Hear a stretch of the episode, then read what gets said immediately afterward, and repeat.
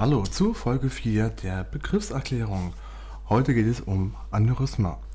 Ein Aneurysma ist eine Ausbuchtung oder man kann dazu auch eine Erweiterung sagen, eine Arterie und das entsteht aufgrund der Schwächung der Arterienwände.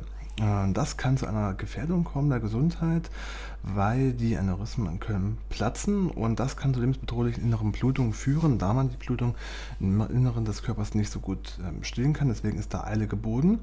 Ähm, Aneurysmen können in verschiedenen Teilen des Körpers auftreten, ähm, auch im Gehirn. Im Gehirn ist es sogar relativ häufig dann auch eine Todesursache. Im Bauchbereich können sie auftreten, im Becken- und Beinarterien.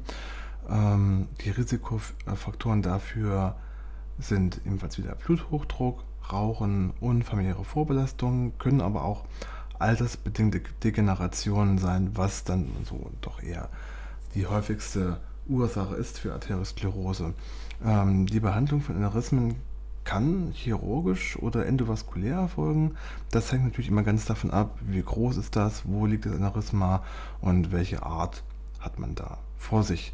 Mm, und natürlich auch die allgemeine Gesundheitsbedingungen der PatientInnen. Das ist alles immer relativ. Ja, das ist ein großer Faktor, um ein Aneurysma erfolgreich zu behandeln. Ja, das war es für heute bei der Begriffserklärung. Wir hören uns nächste Woche mit einem neuen Begriff aus der Medizin.